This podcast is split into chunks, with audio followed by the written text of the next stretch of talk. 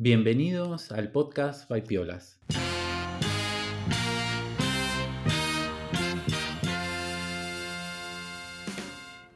El podcast en el que nos metemos en el estudio y en el trabajo de diferentes artistas contemporáneos. Entrevistamos artistas españoles y de todo el mundo.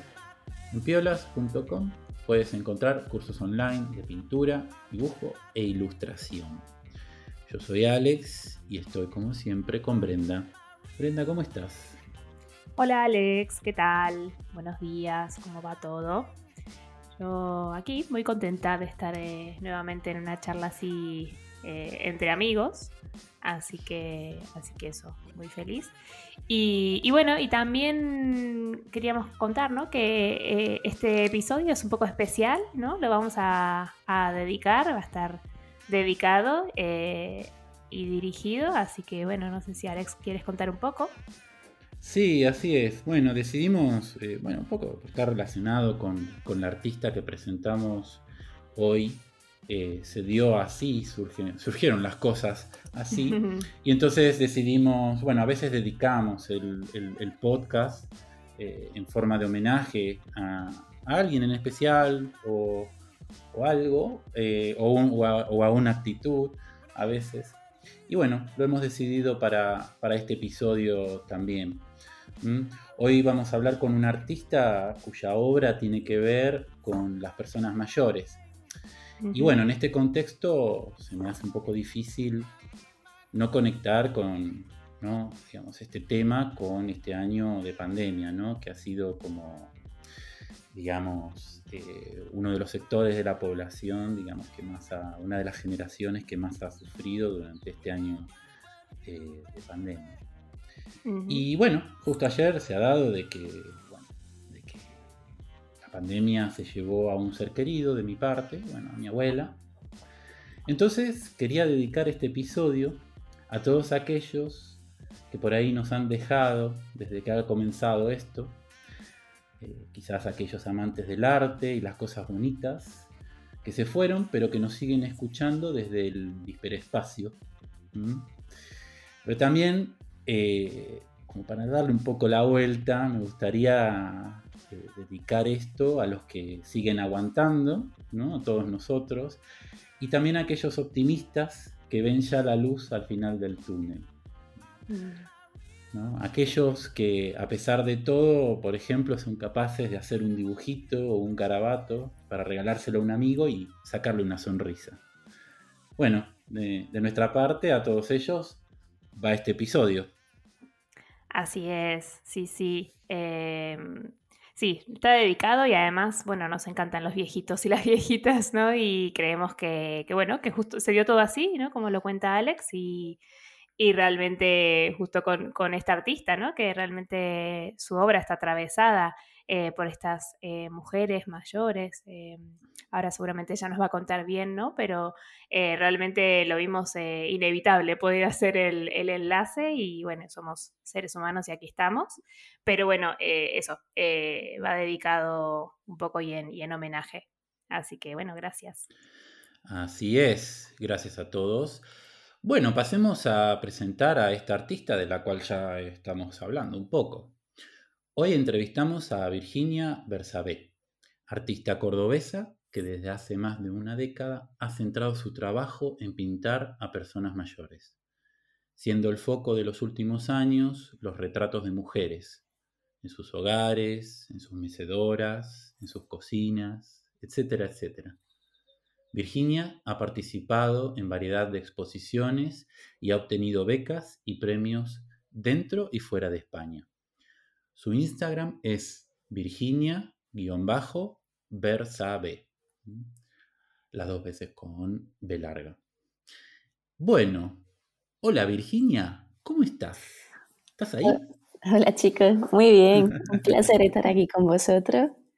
Y, bueno, quería sumarme también a vuestra dedicatoria. Genial, gracias. Mm. ¿Qué tal? Bienvenida.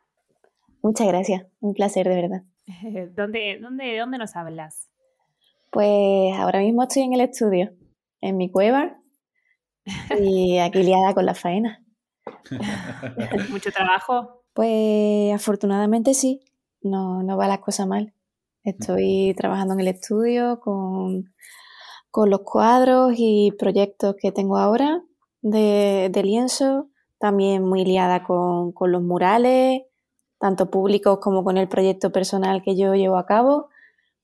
Y bueno, y mucho ordenador también, preparando, tecleando mucho. sí. claro, la parte, la parte más aburrida, ¿no? Del artista, de enviar mails y de sí, para mí, para, mí es pesadito, sí. Mm. Siempre la parte de. Porque además tengo el caballete a las espaldas, ¿no? Y de cierta manera es como que me llama y yo estoy pegada a la pantalla y tecleando y como, no, por favor, yo quiero pintar. ¿Quién me haría esto, por favor? Pero ¿y cómo lo haces? ¿Tienes un día de ordenador y otros días de pintar o vas eh, combinando según lo que tengas que hacer? Pues lo voy intercalando. Depende de como la cantidad que tenga de cada cosa y también de cómo yo me encuentre, ¿no? porque hay veces que, estoy súper conectada con la pintura y decido pues posponer un poco la parte de ordenador a otros momentos, quizás justo antes de comer, después de comer o ya entrada la noche. Eh, me escucho bastante. Según yo me encuentre, pues voy respondiendo y según las prisas también de, cada cosa. Mm. Y Virginia, eh, bueno, como decíamos en la, en la, en la intro, también, bueno, entrevistamos artistas de, muchos lados. Em, tú estás en Écija, o me sí. equivoco. Sí, ahora mismo en Écija, sí. Esto para, bueno, nos escucha gente también, mucha gente que fuera de España y por ahí no, no saben de, de Écija. Écija, si no me equivoco, está más o menos entre Sevilla y Córdoba, ¿verdad? Así es. ¿Y cómo es Écija? ¿Por qué no nos contás algo? Vale, pues Écija es como el pueblo situado más al este de la provincia de Córdoba, por eso estoy un poco en medio entre, entre las dos ciudades. Y bueno, aunque ya por número de habitantes se considera ciudad, pues para mí la verdad que, que es un pueblo, ¿no? Porque el ambiente y el aroma no deja de ser de pueblo para mí. Mm. Y bueno, es bastante pequeñito, está situado en un valle, y yo vivo también a las afueras del pueblo. Entonces, aparte de. mucho la naturaleza, te, sí, motiva eso. Mm. Sí, la parte de soledad, ¿no? Soledad buscada. Mm, y, y de estar en plena naturaleza, en pleno campo. Y, y, a la vez estoy muy conectada con las ciudades, ¿no? Porque creo que está muy bien situada y tampoco ni Andalucía ni España están tan grandes como para tener problemas para moverse. Así que la verdad que cuando estoy en España tengo como campamento base Écija y, y estoy muy bien aquí. ¿Y cómo llevas esto de, por ahí perder el contacto con artistas? ¿O, tienes ahí como una comunidad de artistas? ¿O cómo lo...?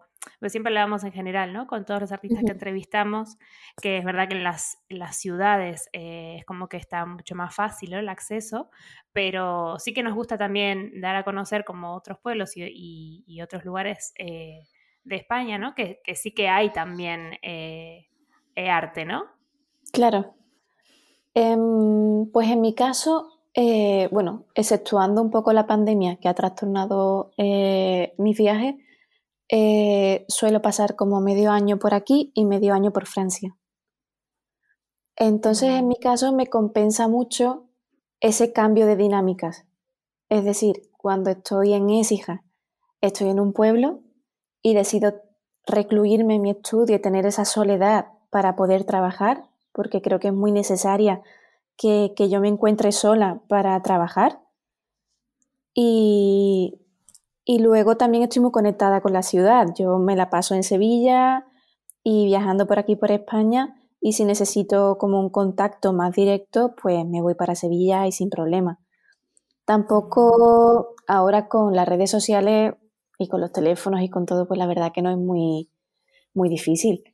Es decir, yo estoy aquí, pero estoy súper conectada con todos los amigos y compañeros pintores o del, mundo del arte en general, ¿no? Y no me siento aislada a pesar de estar en un pueblo. Simplemente que para mi ritmo de trabajo, pues yo decido tener mi estudio aquí.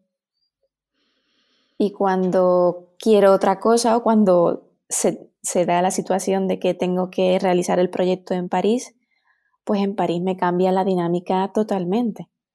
Es decir, allí necesito vida para estar al ritmo de la ciudad y, claro, no, la ciudad te, sobrecoge.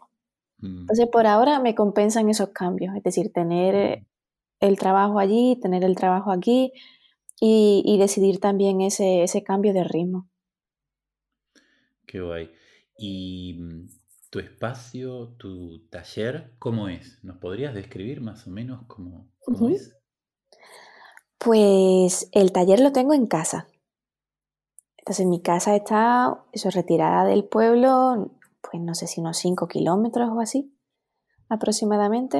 Entonces es una casa grande y tiene tres plantas y en la planta baja, que es como un sótano, pero no es sótano porque el terreno está en desnivel, entonces la mitad de todo, de todo mi espacio da al aire libre. De trabajo con luz natural, a pesar de ser un sótano entre comillas, ¿no? Eh, bueno, pues en principio era como la cochera, ¿no? De casa. La cochera, el lugar de reunión de familia. Y poco a poco me he ido adueñando de toda la planta baja de casa y ya es toda mía. Ya lo último que he hecho hace dos semanas hice obras aquí en el estudio y, ya es todo mío, todo estudio. Y lo bueno es que trabajo con, con luz natural casi todo el día. A veces necesito muy poco como ese, ese aporte extra de luz. Y estoy, lo he adaptado todo a mí. Lo único que me falla un poco es el techo, que si fuera más alto mejor, porque lo tengo apuñalado por todos lados con los lienzos. sí. Suena un poco a como que el taller se ha ido comiendo de a poco la casa, ¿no? Como que un poco por lo que contás. Sí, tal cual, porque al principio como las gallinas, ¿no? Una saca así los brazos y, y expulsé un coche, luego el segundo coche, y, ya poco a poco todo. Ya me monté el apartamento aquí. Sí. Genial. Qué guay, qué guay. Y, lo de París, eh, ¿cómo es que te surgen los proyectos? ¿Estás con una galería? ¿Es recurrente? ¿Es un par de meses? ¿Es una residencia? Cuéntanos un poco. Pues allí trabajo con una galería mm. que tiene la sede en París. También tienen ahora sus primeros trabajos desde hace dos o tres años por Estados Unidos. Y bueno, ellos contactaron conmigo en 2017, si no recuerdo mal, pues queriendo como ampliar la plantilla, me habían seguido el rastro durante, durante un tiempo.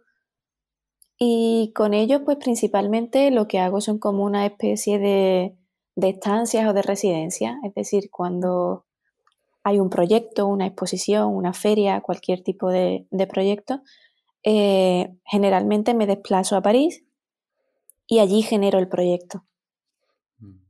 Si quieres puedes mencionar la, galería para que la gente también pueda buscarlo. Sí, claro. Eh, ellos son PDP Gallery, las iniciales PDP y ah, luego Gallery. Sí. Ah, Qué guay.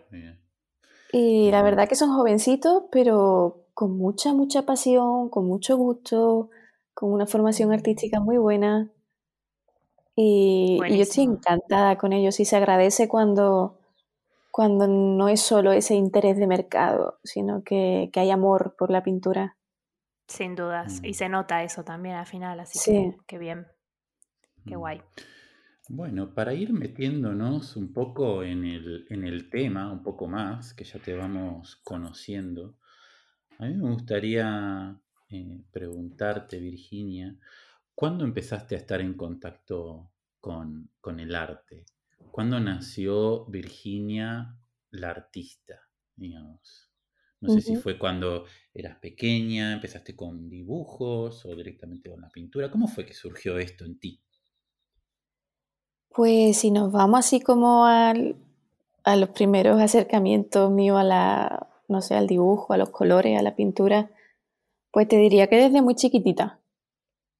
Yo siempre me recuerdo con colores en las manos, con libros de colorear, con ceras, ¿no? con lápices de madera. Y si me voy a los recuerdos no sé, desde más pequeñita siempre está eso ahí. Y mi madre, pues de cierta manera, alimentaba todo eso. Pues la niña quería pintar, pues colores y papeles, ¿no? y, y, poco a poco, pues yo decía que quería ser pintora. Yo no recuerdo eso, ¿no? Ni, y pues tampoco tenía ni idea de qué suponía ser pintora. Y en mi casa ni mucho menos porque no hay ningún tipo de tradición artística, ningún vínculo artístico con nada. Eh, así que poco a poco, pues llaman a mi madre de la escuela, cuenta ella, con seis o siete añitos, que gané un concurso. Y mi madre se reía y decía, pero si mi hija calca, ¿qué me está contando usted? Y ya... y la profesora le dijo, no, no, véngase, vamos a tener una tutoría, vamos a hablar un poco. Y ya pues mi madre, claro, viendo lo que se le echaba encima, pues me apuntó aquí en Écija al taller, al estudio de una pintora mayor y con ella tuve mis primeros acercamientos, digamos, más, más académicos al mundo artístico y, recuerdo que empezábamos, me tiré como, no sé, 8 o 10 años allí en el estudio y era todo trabajo del natural, bodegones iluminados, eh, empezabas con grafito y papel, poco a poco te metían en el pastel, eh, luego al óleo, cuando ya me acerqué al bachillerato artístico, eh, nos ponía la, las esculturas de escayola clásica, ¿no? Para trabajar el, carbón. Y con ella tuve como mi, mis cimientos, ¿no? Mi, formación de principiante, de jovencita, y sin saber muy bien qué, se venía y qué era. Y, y, bueno, de ahí el bachillerato artístico, que para mí fue alucinante porque eh, en el mismo instituto eh, estudié la ESO y el bachiller. Entonces, desde que entré en primero de la ESO, yo siempre veía a los del bachiller artístico. Y para mí era como el sueño, ¿no? De yo quiero estar ahí. Yo quiero pintar murales como están pintando ellos. Yo quiero estar todo el día dibujando, estudiando arte, eh, con gente con los mismos intereses que yo. Y el bachiller para mí fue, fue un impulso muy importante por los compañeros y por los profesores. Y ya de ahí pasamos a. Hice Bellas Artes en Sevilla, en la Universidad de Sevilla. Mm. Cinco años, porque pillé el plan antiguo, que era licenciatura. Y, una gozada, la verdad. Sí, es verdad, muchísimo, muchísimo. Por esas ganas, ¿no? Porque siempre desde pequeña era como, yo quiero ser pintora. Luego descubrí que existía Bellas Artes. Y ya era como, vamos a estudiar Bellas Artes. Y mm. era una gozada por la mm, gente, por las asignaturas, por era descubrimiento constante. Qué guay, eh, cómo, cómo, se fue desarrollando todo, ¿no? Fuiste como destapando, digamos, o descubriendo diferentes capas y etapas que fuiste, que fuiste pasando, casi como un videojuego, ¿no? Que fuiste cada vez un, poquito, un poquito más, ¿no? Pasando etapas. Sí, me gusta tu comparación, es un poco así, la verdad, porque eso ni, tenía idea lo que, lo que se debía estudiar, no sabía lo que era una galería, un comisario, un crítico de arte, mm. eh, que te encuentras ya fuera de la facultad, fue como un videojuego, la verdad que sí, me gusta eso. y luego hiciste un máster también, ¿no? Sí, el máster lo, hice también en la misma facultad, porque sí tenía muy claro que, quería formarme a nivel universitario en Sevilla. Eh, sabía que en cuanto terminase todo eso iba a volar fuera. Entonces en ningún momento me propuse ni, ni una Seneca ni una Erasmus porque quería esa formación súper clásica y académica que se da en Sevilla. Mm. Em, y, luego continué el máster allí, pero en el máster sí hice un paréntesis en la pintura y con, este enfoque a las mujeres mayores y no pinté nada en el máster. Hice un, trabajo que tenía ahí pendiente eh, sobre mi padre y estuve dibujando y haciendo grabado en torno a, la figura de él, a su pérdida y, y con imágenes, imágenes como muy alegóricas que me vinculan a él, pero trabajé con mi propio cabello dibujando en papel. Entonces hice un paréntesis ahí grande y necesario para mí para seguir con la pintura después. Mm, qué bonito. Y, bueno, ya que nos dejas el pie ¿no? a, este después de cómo llegas a, tu obra, a lo que es hoy, em, siempre dejamos un, espacio a cada artista de que pueda expresar de la manera que, quiera, ¿no? Eh, para describir un poco su arte a, personas que, no lo conocen, porque pasa mucho eso, ¿no? En, estas entrevistas nos escucha gente de distintos eh, lugares y es bastante común que, igual no conozcan ¿no? la totalidad de la obra o no conozcan para nada la obra. Entonces, bueno, la pregunta sería, eh, ¿cómo podrías describir tu arte a alguien que no lo conoce? Ok, buena pregunta. pues em, principalmente hago pintura, Em, empecé con mucho dibujo, pero sobre todo hago pintura y el eje central de mi trabajo está focalizado en la mujer mayor, en cómo su memoria, su historia y su identidad quedan reflejados en la piel y en su entorno. Eh, todo esto comenzó con mi abuela. Ella fue eh, creciendo conmigo eh, personal y profesionalmente porque al mismo tiempo en el que yo crecí, en el que crecían mis inquietudes en torno a, la piel de estas mujeres eh, y su historia y su memoria, ella se fue desnudando para mí. Hmm, claro, fueron juntas como avanzando. Esto lo dices en, todos los sentidos, ¿no? Digamos, ¿no? Tal cual, sí, sí súper literal todo. Claro, no, además como me pongo un poco también como en el papel de ella de, atreverse, ¿no? A, bueno, a exhibirse eh, en su cotidianidad, aparte por el tipo de, obra que haces, es como siempre con, gestos o con movimientos o en espacios íntimos, ¿no? Me imagino que te refieres también a eso de esa sensación de poder ser protagonista o no sé, o, exhibirse o lo que sea, ¿no? Claro, porque no es nada fácil, es decir, eh, ya el, tema, ¿no? La, figura, la modelo que yo elijo como referente, que es la mujer mayor o cuando empecé mi abuela, em, para ellas ya es muy difícil posarte simplemente vestidas. Mm. porque por todas las influencias que tenemos sociales y culturales, pues siempre eh, la visión y la dirección nuestra va hacia una mujer joven, bonita, pero nunca hacia una mujer ya en los últimos años de su vida. Entonces, para ellas, que yo entre ahí ya es de cierta manera un poco difícil porque no entienden por qué ellas. Me ha pasado muchas veces que dicen, pero yo soy muy fea, soy muy mayor, coge a otra, ¿no? y ya es difícil como acceder ahí, ¿no? A que te, dejen simplemente pues retratarla. Mm. Claro, eso te iba a decir porque, a ver, creo que ahora mismo en el mundo hay como una movida, ¿no? De un poco de aceptar eh, distintos modelos de belleza, ¿no? Como que se están, pero cuando tú empezaste diría que no era tan, tan normal.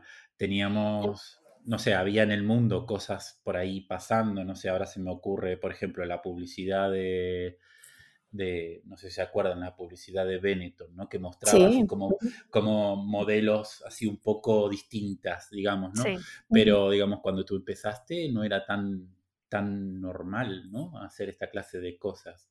Entonces, muy llamativo. Claro, eh, pero se dio, es igual, pienso un poco así, ¿no? Ahora pues por las circunstancias que tenemos a nivel mundial, pues sí que nuestra visión, nuestro foco va un poco más hacia este colectivo. Pero claro, cuando yo empecé en ningún momento me propuse como unas pautas, ¿no? Como, ¿por mm. qué voy a hacer esto? Mm. Simplemente se dio de manera muy natural. Eh, mi mm. familia es muy matriarcal, mi abuela ha sido cabeza clave en, la pirámide que conforma mi familia. Y, luego pasé mucho tiempo con ella, porque en el mundo de los cuidados y la enfermedad ha estado muy presente en casa. Entonces mi madre pasaba mucho tiempo en hospitales con mi padre y mis abuelos maternos pasaban mucho tiempo en casa con nosotros, con mi hermano y conmigo, que éramos muy pequeñitos. Entonces toda, toda esa, eso me conforma como persona y yo creo que al final un pintor tiene que pintar y poner el foco en, en eso que le rodea. Y lo que me rodeó a mí fue la mujer mayor, mi abuela, y esa intimidad, ese diálogo intergeneracional que se fue dando poco a poco. Mm. ¿Y cómo surgió, eh, por ejemplo, lo de pedirle a tu abuela de que posara desnuda, por ejemplo? Tengo, igual me equivoco, pero no sé, tengo un poquito la sensación como que quizás en el sur de, España eh, la desnudez no es tan tanto tabú, pero igual me equivoco, no sé. Eh, ¿Qué dices tú? ¿Cómo fue esta primera vez? Pues años de lucha, un poco, de diálogo con ella, porque sí que... Ah, fue, un trabajito de años. convenciendo. sí, me la fui camelando, como decimos. Claro, Poco a poco y, al final se dio presiones, presiones familiares, ¿no? no pero sí, un poco fuera de broma, eh, aquí es bastante complejo. En Andalucía es muy complejo ah, porque eh, el tema tabú desnudo de la mujer en la generación de mi abuela es muy patente. Es decir, ahora no pero para mi abuela, em, es decir, eh, mi abuelo vio desnuda a mi abuela en mis pinturas. Buah, Y yo le decía, abuela, ¿eso cómo va a ser? Y ella, no, no, no, no, todo a oscuritas, todo a oscuritas. Ay, me muero. Claro, mm. entonces, em, de cierta manera, ella se ha liberado de muchísimas cosas conmigo. Mm. Maravilloso. Y ha ido, sí, y ha ido eh, creciendo y avanzando al mismo ritmo que ha ido la, sociedad con su nieta. Es decir, ella ha visto como de repente de no poder tener una cuenta de banco ella, eh, sus hijas tienen coche, sus nietas viajan solas, son independientes, y eso a ella le activaba muchísimo. Mm. Y ya cuando yo empiezo la facultad a, a pintar desnudo, eh, académico en las clases, los ejercicios de clase, ella se echaba las manos a la cabeza y me decía, ¿pero cómo desnudos?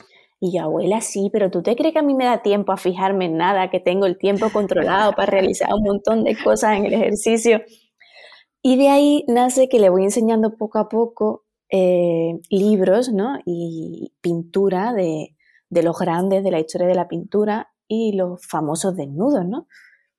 Entonces ella se asombra muchísimo al ver la maja desnuda, ¿no? Y, mm. y poco a poco la voy informando.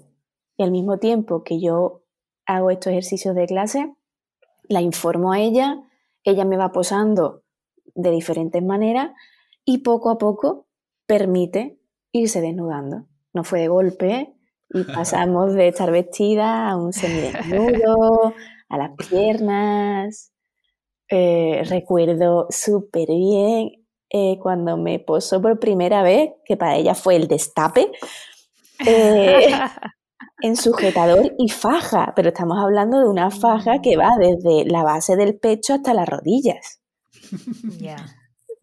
Entonces por ahí empezó todo. Ay, me encanta esta historia, qué bello. Sí, es súper conmovedor. Sí, sí, la verdad que ya se transmite en tu obra, pero siempre escuchar como lo que hay detrás es tan, eh, no sé, eh, como te explota la cabeza, ¿no? Eh, gracias por compartirlo. Mm. Sí, porque para mí yo lo interpreto un poco, ¿no? Como que es, bueno, habla de, los cambios generacionales, ¿no? De, también, ¿no? Un poco del el avance de la, de la sociedad, ¿no? Y de la aceptación. Qué guay, qué guay, me encanta, me encanta esto. Em, y Virginia, em, me llamó la atención, eh, bueno, a ver, toda tu obra, ¿no? Pero em, había, me había llevado la atención eh, una de las pinturas que hiciste, en uno de los murales, perdón, que hiciste en un cortijo, que está una señora como tocándose el ojo es un cortijo así como un poco que está un poco destruido, ¿no? Como medio abandonado, que hiciste en junio del 2020. No sé si lo tienes en mente. ¿Tocándose la cara? Sí, tocándose la cara. El último que hice también va un poco por ahí, pero creo que es más reciente. Sí, mm. también. Pero bueno, yo iba un poco a, tu, a tu serie Perdidas en un cortijo andaluz, que empezaste hace muchos años. Y bueno, quería eh, saber si nos podías contar un poquito de, este, de esta serie, ¿no? De qué se trata, qué es lo que tratas de transmitir. Ah, y quizás nos puedes contar también un poco eh, qué es un cortijo, porque creo que fuera de Andalucía o fuera de, de, España hay mucha gente que por ahí no sabe exactamente lo que es un cortijo. Vale, pues vamos a empezar por el cortijo y poco a poco os cuento porque entro ahí. Eh, un cortijo es como una hacienda, una casa de campo que se encuentra en mitad del campo, ¿no? De, las zonas donde se cultiva trigo, girasol, algodón. Y esas edificaciones pueden ser de mucho tipo, según la función que tuvieran y donde se encontrasen. Es decir, había eh, lagares de vino, em, molinos de aceite, eh, viviendas donde estaban los, agricultores, los que trabajaban en el campo, o los dueños, ¿no? Los terratenientes, pues entonces. Eh, luego también había escuelas para los niños o algunos pequeños bares, es decir, edificaciones muy, muy perdidas que respondieran un poco a las necesidades del campo o para guardar el ganado. Entonces, poco a poco, cuando la ciudad y los pueblecitos crecen, pues esas edificaciones se abandonan. Y sobre esos edificios abandonados son sobre los que estoy desarrollando el proyecto Perdidas en un cortijo andaluz. Mm, qué guay. ¿Y por qué esto? ¿Por qué esta, esta serie? Pues os diría que nace también de manera muy natural como, como mi trabajo con, con las mujeres mayores en el estudio. Es decir, eh, en mi imaginario siempre han estado esas pequeñas edificaciones que interrumpen el campo. Yo salgo al campo a pasear, a, correr, con la bici, con mi familia, y, lo único que te interrumpe visualmente son esas edificaciones. Eh, y luego también a nivel familiar, pues mi abuela trabajó mucho en cortijo, a mi madre en verano la mandaban a pasar el verano al cortijo de, de una familia, eh, mi padre trabajó mucho tiempo también en el cortijo de la familia. Entonces, esa palabra y ese edificio ha estado muy presente. Y como yo ya venía también de pintar graffiti y murales con los amigos en la adolescencia, pues no sé en qué punto ni por qué, todo muy natural, pues de repente a uno ese trabajo de eh, investigación sobre la memoria y las mujeres que tengo en el estudio con la identidad y la historia de esa arquitectura abandonada que conforma el campo andaluz. Eh, os diría que como la pintura con las mujeres, ¿no? Eh, nace de forma instintiva y muy natural y conforme pasan los años, pues una entiende, eh, se entiende a sí misma, ¿no? Y entiende también por qué se ha metido en eso. Y ya pues desarrolla un poco más a nivel social, político, filosófico, conceptual, por qué se ha metido en eso, ¿no?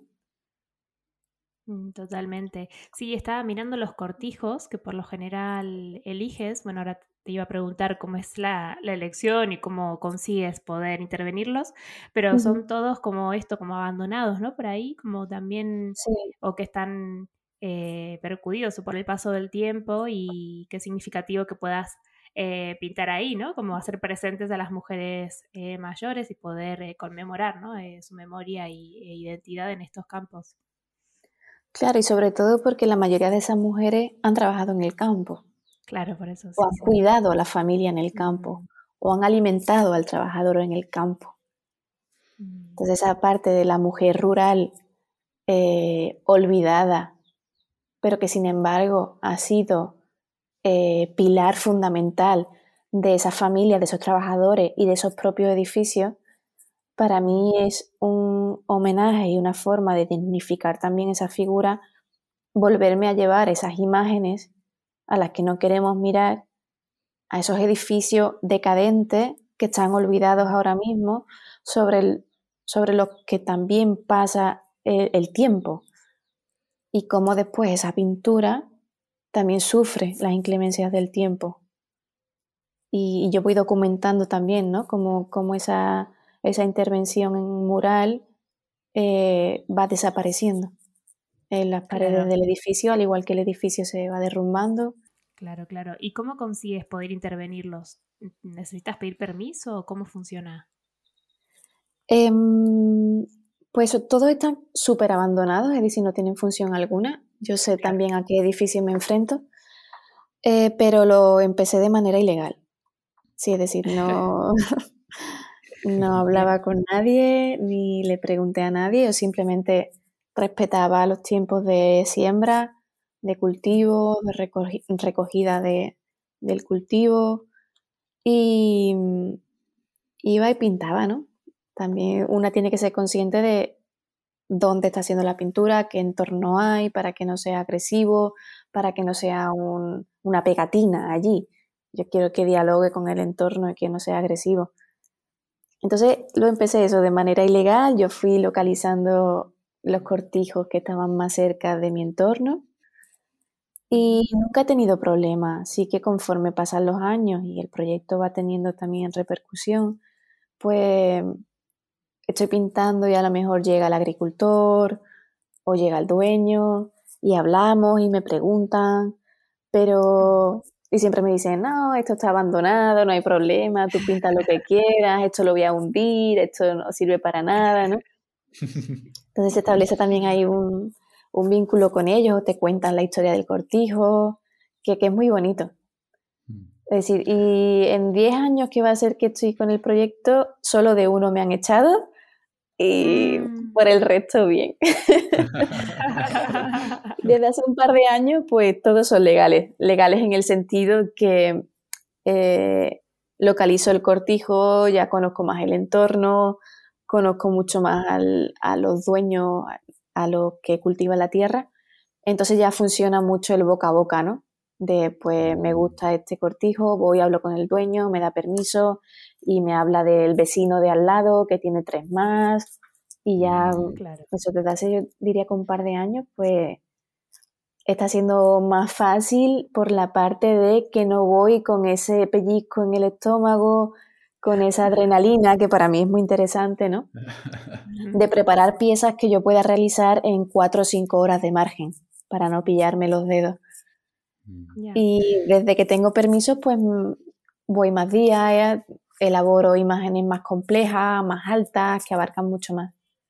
Mm, sí, aparte se, se, da el diálogo, ¿no? De, lo que tú haces, del arte, con otras personas que por ahí tienen otra cotidianidad y se genera ahí algo súper potente, ¿no? Con respecto al arte. Está buenísimo.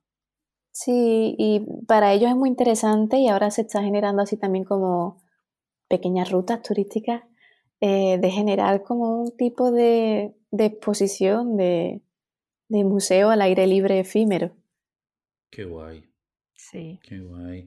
¿Y mm, llevas la cuenta de, la cantidad de, cortijos intervenidos?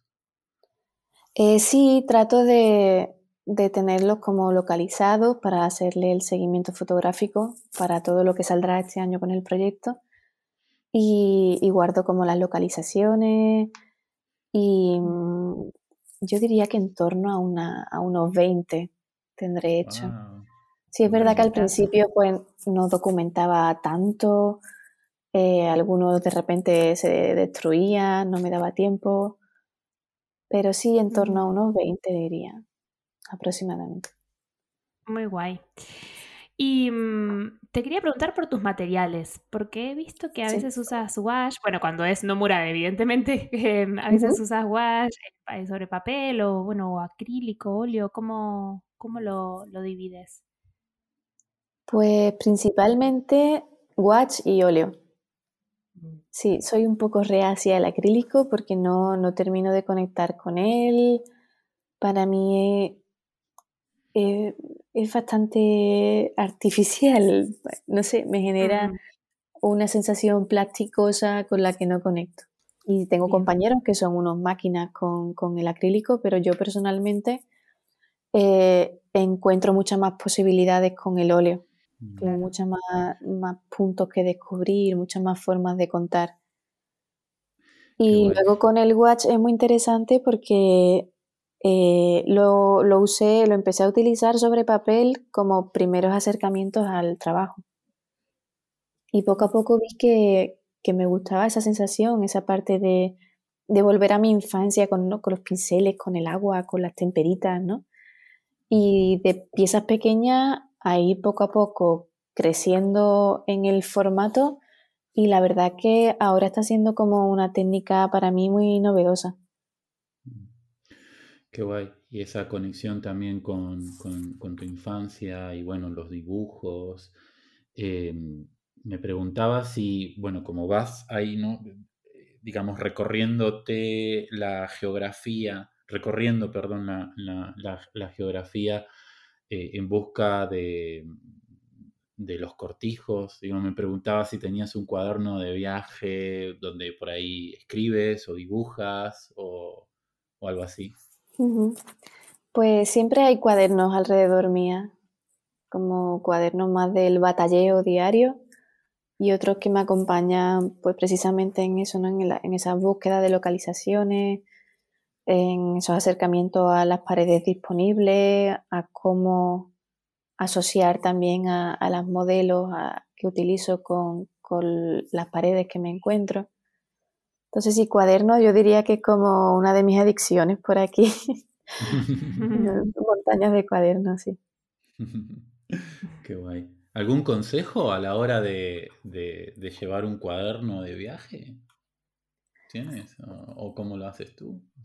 Pues siempre llevo eso como uno para el batalleo, donde eh, hablando mal y claro, se vomita todo. Es decir, eh, eh, pensamientos, reflexiones, anécdotas, cosas que vas viendo, pegas cosas. Es como el, diario de, tu día a día. Y luego tengo otro donde ya tengo un acercamiento como más pensado a la obra. Mm. Decir, de qué imagen puede ser acorde a, o pequeños acercamientos de color, de sensaciones de color.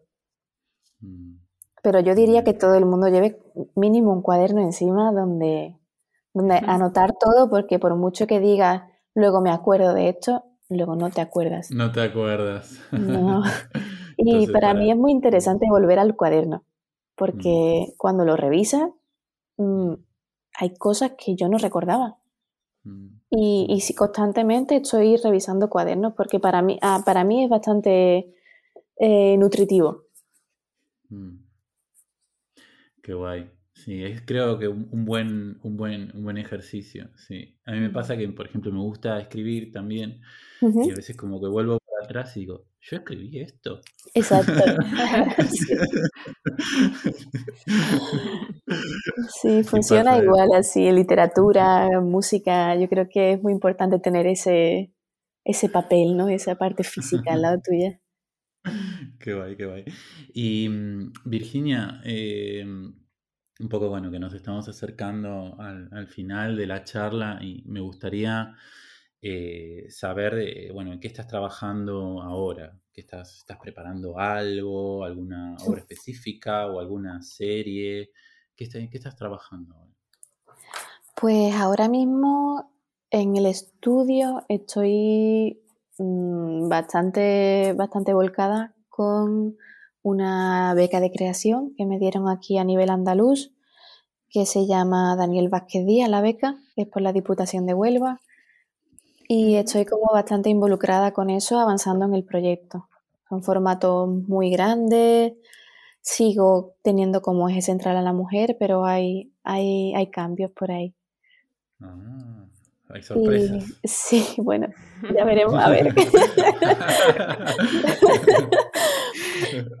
y, y luego, pues bueno, los murales públicos que sí siguen en activo y, y me, hacen también salir de la dinámica del estudio y me gusta mucho trasladar esa imagen a una calle constante y vivir con la gente y tener esa convivencia diaria. y dejar luego ese mural en un barrio. Eso es muy, muy, muy interesante. Y, y, luego también con el proyecto de Perdidas en un cortijo andaluz, pues este año le quiero dar como un cierre entre comillas. Yo sé que, que no lo voy a terminar, pero que seguiré enamorándome de cortijos y seguiré interviniendo y ya veremos qué va pasando. Pero sí que este año pues vamos a sacar la edición de un libro con una editorial sevillana que se llama Hojas de Hierba, que resume un poco esos 10 años de trabajo va sobre todo con mucha, mucha aportación de imágenes y contextos de diferentes personas que cuentan un poco de qué se trata el proyecto. Mm. Y en paralelo estamos también grabando un corto documental con una productora audiovisual de Sevilla que se llama Lluvia Estudio Creativo y estamos ahí generando el corto también. De forma que a ver si este año que hago aniversario, décimo aniversario, pues puedo mm, sacar como un, el, el, producto, un poco de producto de estos 10 años. Yo he ido soltando pinceladas este tiempo de qué estoy haciendo, pero sí que de cierta manera pues proponerme un cierre, entre comillas, ¿no? Con una exposición, la edición del libro y el corto. Mm. Interesantísimo. Bueno, qué ganas de, ver todo y, qué interesante, ¿no? Esto de también soltar un poco la obra, porque en la manera en que tú le quieres poner un cierre, aunque luego igual sigas trabajándolo, eh, al final es como soltarle y ya compartirlo, ¿no? Masivamente a, la gente que vea el corte, que lea el libro, como súper potente, ¿no? Sí, a ver qué tal. Yo tengo muchas ganas también de, darle ese, ese cierre o esa salida aunque sigo, ayer mismo estuve localizando dos nuevos cortijos y... Pero bueno, una, se lo toma ya de otra manera y, y para mí es muy bonito también meterme en otras disciplinas, ¿no? En la parte ya de, como de dirección de, corto y, y, de mm. generar un, un libro. Buenísimo, sí, sí, súper enriquecedor. Qué bien. Bueno, sí, como decía Alex, ya estamos casi terminando. Em, lo último que te queríamos preguntar es eh, a quién te gustaría que entrevistemos en este podcast. Es verdad que ya hemos entrevistado a algunos amigos y amigas que ya nos han dicho, pero bueno, si tienes algún otro pintor o pintora que, te gustaría escuchar aquí. Mm, vale, pues... Mm, Mira, te voy a hablar de un muy amigo que precisamente habla con él un poquito antes de la entrevista y comparto con él eh, la beca Daniel Vázquez Díaz. Él se llama Pablo Merchante, es de Huelva y para mí es un pintorazo. Y creo que sería muy interesante que, que, hablaseis con él y que os cuente un poco su, su mundo y su dinámica. Muy bien, muy bien, lo buscaremos. Genial, genial. Bueno, ya eh, vamos eh, finalizando, pero bueno, no vamos a terminar sin antes decir eh, todo lo que nos ha gustado charlar con, contigo. La verdad que ha sido súper interesante, un poquito emocional, por lo menos de mi parte. un tema muy, muy bonito, tu obra es espectacular. Y bueno, a mí me ha encantado, me ha encantado cómo eh, has contado todo y has descrito eh, tu, trabajo. Eh, así que bueno, muchísimas gracias Virginia por estar con nosotros. Gracias a vosotros por contar conmigo. Sí, gracias, gracias Virginia. Fue realmente un, un capítulo muy conmovedor, ¿no? Por tu obra y por el momento que estamos pasando y bueno, lo que compartió Alex. Yo también perdí a mi abuela el, año pasado, ¿no? Y, también era eh, una abuela italiana em, que trabajaba en el campo. Entonces, bueno, eh, me conmovió mucho toda tu historia. Y de hecho tengo una carpeta en el ordenador con un montón de fotos de mi abuela para pintar en algún momento, pero no me atrevo. Así que, eh, nada, escuchándote... Em, ya, llega su momento, no tengas prisa. Sí, sí, sí, sí, por eso. Así que, pero bueno, escuchándote sí que me, me fuiste abriendo ahí caminos mentales, así que eso, agradecerte. Y, nada, que queremos ver el corto y todo lo que estás trabajando nuevo, que seguramente es brutal. Sí, ya prontito, a ver, a ver. No, no te metemos prisa, no te metemos prisa. No, Así que bueno, muchísimas gracias. Para finalizar, eh, les recuerdo a todos el Instagram de Virginia es virginia-versab. El Instagram nuestro es talleres.piolas. Y bueno, muchísimas gracias una vez más a todos los oyentes y hasta la próxima. Muchas gracias, chicas. Gracias a vosotros. Adiós. Chao, chao.